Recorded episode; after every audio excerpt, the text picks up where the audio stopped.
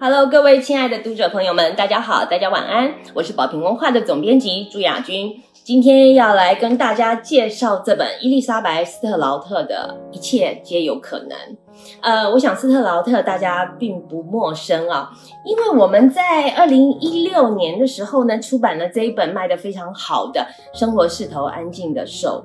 那这个是二零零九年普利兹奖得奖的作品。非常富文学性，而且又非常的易读好读。那这本书在写什么呢？我要说，他用了一整本书的篇幅在写一个事情，他在写孤独，不是一个人，不是一个人的那种孤独，而是亲密关系里面的孤独。他说，孤独可以杀死人，用各种方式置人于死。那除了孤独之外呢？其实，在生活是头安静的兽里面呢，作者也非常善于写人跟人之间的那种猜忌、背叛，而最难能可贵的是，每每到了故事的最后，他都可以让我们在这个。不可理喻的世界里面，找到了活着跟挺着走下去的那样的契机。呃，这本书我想很多朋友对他并不陌生。那二零一四年呢，他还在 HBO 的协助下改编成那个影集，叫做《爱当下》，就是当下的当下，爱当下。那获得了艾美奖，这是很难得哦。就是改编成影集之后，又赋予了。呃，这个小说新生命，但是又非常厉害的一个影集，大家可以去找来看看。OK，我们今天是要谈这本新书《一切皆有可能》。在谈这本书之前，因为我觉得斯特劳特真的是短篇小说之王。那呃，我们盘点一下我们过往认识的小说之王好了。呃，关于短篇小说，在古早古早的时候，我们所知道的大概就是契诃夫、马克吐温、呃，欧亨利、爱伦坡。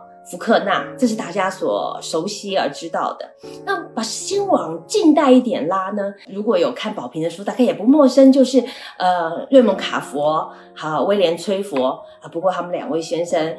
已经过世了，所以呃蛮可惜，不会再有新作了。那活着的，我觉得短篇小说的第一把交椅，当然就是爱丽丝梦若了。那爱丽丝梦若不但得过诺贝尔文学奖，然后也写出非常多脍炙人口的好作品。呃，不过梦若因为应该已经超过九十岁了吧，我们也期待希望她还有新的作品。那再来呢？我想大家如果要去追一个。呃，你心中的典范偶像，或者是你的文学的里程碑的话，那那那么大概就是斯特劳特。我很难说小说短篇或长篇哪一个比较难写，或哪一个成就会比较高。但是我必须要说，好的短篇啊，像一把匕首一样，每一刀都能够在我们心里画出或引发出一场无声而且极具毁灭性的地震。斯特劳特就是这样的作者，那不只是我私心这样觉得，一切皆有可能也得到了很多国外的荣耀，包括美国总统奥巴马把它作为选为他年度的最喜欢的一本书，然后也在华盛顿邮报、纽约时报得到了最受瞩目的书籍，啊，在今日美国得到年度十大好书，纽约时报也得到了最佳畅销书奖。那讲到斯特劳特的写作方式，我们不得不提一下这个美国的小镇文学啊。美国小镇文学是一个传统，那要拉拉拉拉拉拉到一百年前，大概是安德森写下《小镇机人》，小镇机人就畸形的畸。小镇机人这本书，这本书在台湾已经没有，好像没有译本了。不过电子书应该还找得到。那小镇机人就是这样一个，呃，从就是这样奠基了小镇文学的基础。他一开始就把。地点所在俄亥俄州一个叫温茨堡的一个小镇里面，然后有二十四个人物呢，这里面包括就是哎呀，已经虚度了青春的女店员，还有呃神秘的医生，还有长得很奇怪的电报员，还有忧郁的旅馆的老板娘。这二十四个故事说尽了这个小镇的所有的爱恨、梦想、幻灭、希望、感伤，也写出了人性的挣扎。那斯特劳特，呃，我们不免说斯特劳特其实沿袭了这个传统，在《生活是头安静的兽》里面，他用十三个故事环绕着小镇，十三个故事各自独立，但是又环环相扣，然后建构出了一个小镇。那一切皆有可能，这本书也是如此。如果我们刚刚前面说的，呃，生活势头安静的时候，它整本书讲的是孤独，那我要说一切皆有可能中，呃，让我非常心惊的是，每一篇你都可以看到一个关键字，每一篇你都可以看到他在谈什么，谈耻辱。也因为他每一篇都在谈了耻辱，所以我们在这个书里面不但找了崔顺华写序，我还特别请了那个周木之心理师啊，从心理分析的角度去剖析这个小镇人物里面所受的伤。大家刚刚提到耻辱，我们想说作者为什么要跟我们强调耻辱？我后来看了一书一遍，然后书稿出来的时候再看一遍，然后等到呃印成书了，我又看了一遍。我后来发现，其实摊开我们每一个人的生命史，你不要对别人说，你你问问你自己，你看看你自己的最内在，我们是不是难免都有一些？无法对人言说的事情，我们是不是都有一些没办法对人言说的事情？那种感觉就很像是早期我们听那个黑胶唱片，那个唱片上如果有了刮痕，你很难把它抹灭掉，你很难把它修复掉。因此，你每一次在回顾的时候，或每一次在回唱的时候，你就会听到那个非常刺耳、尖锐的嘎，那种那种爆裂的声音，不然就是跳针。那让你没有办法再往下走下去，甚至后来你只能让唱片蒙尘，因为你不你自己都不愿意再想起它，不愿意再看到它。那让我们来看看这本书的刮痕是什么吧。整本小说呢，就奠基在一件事情，就是小镇上有一个女孩，这女孩叫露西巴顿。整本书就奠基在露西巴顿写了一本回忆录了。写什么呢？在伊利诺州这个非常破败的农业小镇里面啊，你放眼望去，如果不是玉米田就是农场，不是玉米田就是农场。在那个全村里面，穷到全家都得住在车库里面，就是没有一个正常的房子，只能借住在人家车库里面。孩子们必须去垃圾桶中捡食物吃，然后被邻居嘲笑的这个巴顿家的小女儿杜西·巴顿。他在离开这个小镇之后的十七年，他丢掉了家乡这个羞耻的戳记，他跑去了纽约念大学。十七年来，他没有再回到这个小城，但是他成为了一个超级畅销作家。在这个小镇上面的人们，他们想到露西·巴顿的时候，已经不是邻居的女儿了。他们想到她的时候，就她就是一个。呃，会在网络上，会在新闻上，会在书店的海报上，你看到的超级明星。其实本来这个小镇平常是安安静静的，因为每一个人都把生命里面那个唱片上的刮痕藏起来了，把身上那些静默的噪音也收起来了。但是现在因为一本书。有一本回忆录，露西·巴顿的回忆录出来了，所以所有痛苦的回声就出来。你那些不愿意想的、不愿意去看的，因为露西·巴顿出书了，而且不是小说，是回忆录，所以你所有你跟露西·巴顿所勾连在一起的回忆，就全部被勾引出来了。比如说，在书里面，他写到一篇，呃，有一位在学校里面当校工的汤米，汤米因为是做那个警卫，学校警卫的工作。所以汤米知道非常多的秘密，那从学生那些嗯无知的嘴巴里面不经意透露出来的，比如说谁家的父亲外遇了，哪一个女孩不小心怀孕了，或者是哪些人私下其实是一个酒鬼，不断的酗酒，谁在打架，但是汤米。汤米如果想起露西那个瘦小的女孩，他想起来，她永远是在学校里面。他记得每次大家都放学了，只有露西会留在教室里。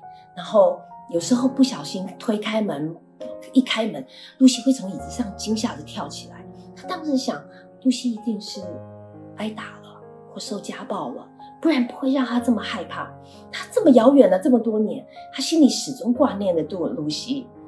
还有一个呃，曾经参战的一个大男人，那他在战场上，因为他被迫参战，他在战场上打死了两个德国人。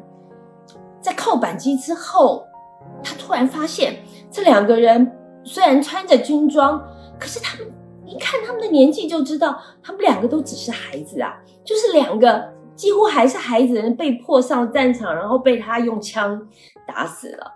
那这件事情成为他心上的一块很大的疤，以至于在他后面的余生里面，其实他都每次想到这个件事情，他就羞愧的醒不过来。每一天，每一天，每一天，他都觉得他必须要用自杀才能够偿还这个心理的愧疚。还有小镇上有一个呃，算是最幸福美好的家庭，就是这个奈丽丝家。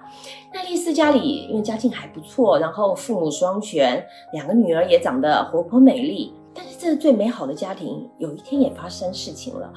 呃，妹妹帕蒂有一天因为在学校里面剧烈的那个月经来、月经经痛，所以她就提早回家了。提早回家的时候，她用钥匙打开门，结果一上楼。看见妈妈的房间门是开着的，看见妈妈裸着身体，就骑在呃自己西班牙语老师的身上，帕蒂惊呆了，他吓到了，母亲马上跑过来阻止他，你不能说，你不能告诉别人，但是这样的事情其实是瞒不过的。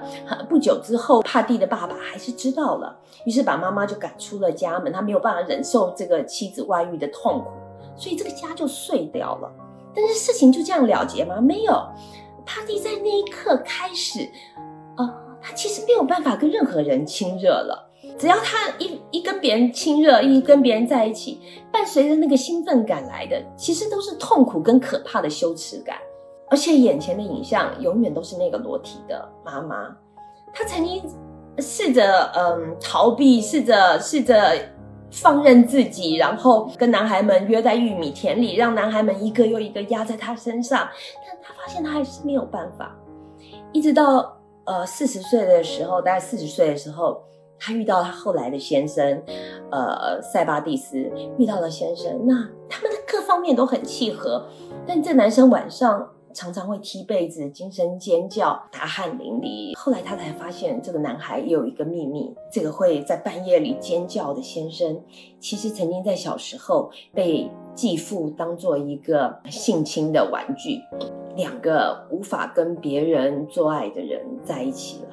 或许这对帕蒂来说是呃刚刚好，别人也无法智慧的最好的一个上帝的安排。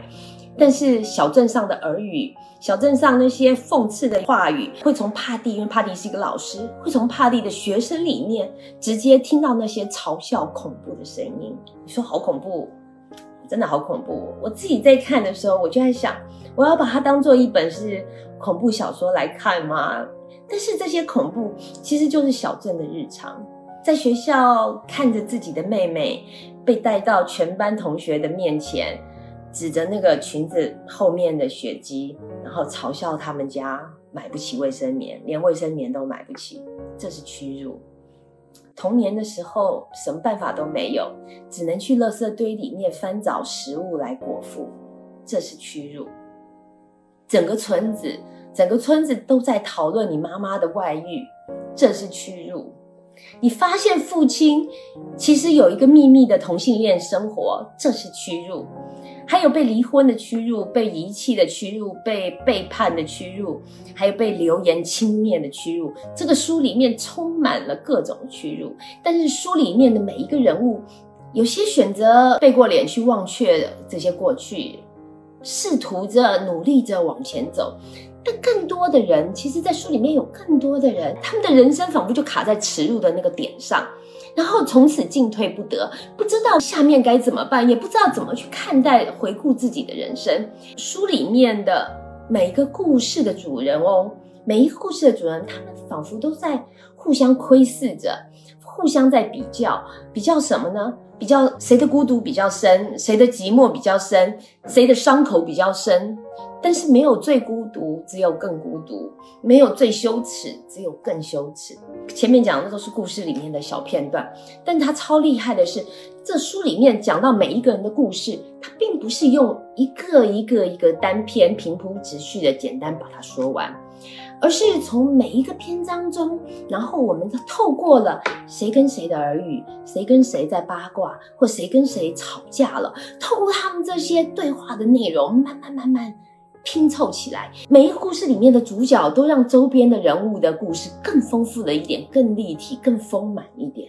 人们都喜欢八卦，我们透过八卦，透过叙述八卦，透过听别人八卦的丑闻，听那些丑闻，我们喜欢。为什么？我们用听别人的八卦来舒缓我们内在也有那种无法言说的痛苦，解释我们心里面没办法示人、没办法坦诚面对的欲望。有一篇啊，我觉得有点毛骨悚然，叫做《碎裂》。一开始看的时候，你会觉得。怎么有可能？怎么有可能？怎么有可能有一个妻子可以容忍丈夫有那么变态的性癖好？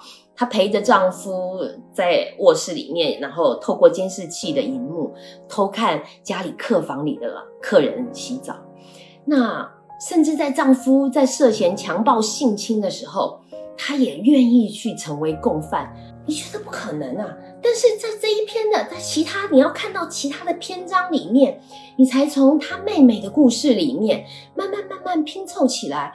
哦，同样是在青春期，母亲外遇了，那妹妹吸纳的部分是从此她没有办法跟人亲密。那姐姐吸纳的呢，是父亲的愤怒，是父亲一再告诫姐妹俩，一再告诫家人，你们必须对家人忠诚，你们永远不许背叛。那女孩因为服从了父亲的忠诚，所以保住了她的原生家庭。所以到了婚姻里面，她也认为她必须要忠于丈夫，必须要对丈夫忠诚，她才能保住她的婚姻。嗯，在这边我们暂停一下，我们做一点工商。呃，刚刚讲的这个其实就是黄慧轩心理师讲的啊，爱情的创伤来自童年创伤。我想斯特劳特在这个书里面做了非常好的用小说的演绎。斯特劳特，呃，就是一个这样子了不起而厉害的故事循环大师。我要这样说他，他是故事循环大师，因为他把他把每一个人痛苦层层叠叠痛苦，把它一个一个裁解开来、剥开来，然后再叠加上去。我们在书里面的文案讲，我们拼尽所能，我们拼尽所能，却仍然爱的不完美。我们谁不是活得一团糟，被可怕的羞耻追赶着？回到最前面，我说这本书奠基在一件事情，就是露西·巴顿写了一本回忆录。露西·巴顿也说了，我们总是希望能够高人一等，因此有些人在看到露西·巴顿写这个书的时候，他会觉得这一定是一本悲伤的书，因为露西的童年是如此的悲伤。但也有人看了回忆录以后，突然觉得过往的耻辱那样静静的碾压过我们。过往羞辱的戳记紧紧的粘在我们身上，但偷窥到别人也痛苦、也哀伤、也有羞辱的那个同时，我们听到的那些痛苦的回应，突然惊觉：天哪，我没有那么孤单了，我得到了抚慰。我在《纽约时报》的一篇书评上看到他写，呃，斯特劳特的一切皆有可能。他说：我们看斯特劳特的一切皆有可能，就像。在听安魂曲一样，就是虽然是悲伤，但是从这些悲伤里面，我们体验到了美与良善。我们能不能更温柔？我们能不能温柔的看见别人的伤疤？因为不管是你，不管是我，所有的伤痛、沉沦、卑鄙，或者肮脏，所有所有这些负面的戳记，其实都会在。你生命的某个阶段里面，会以另一种形式重新归来。今天非常开心跟大家介绍这本《一切皆有可能》，这是一本你必须要慢慢慢慢读的书，而且要一遍又一遍读的书。我从每一次读到的时候，都会发现彩蛋与惊喜。从每一次，因为我都发现一个。书里面人物的秘密，那非常非常精彩，也希望大家能够上网去购买，或者到书店里面去买一本，呃，用小说更丰富我们的人生。谢谢大家，晚安。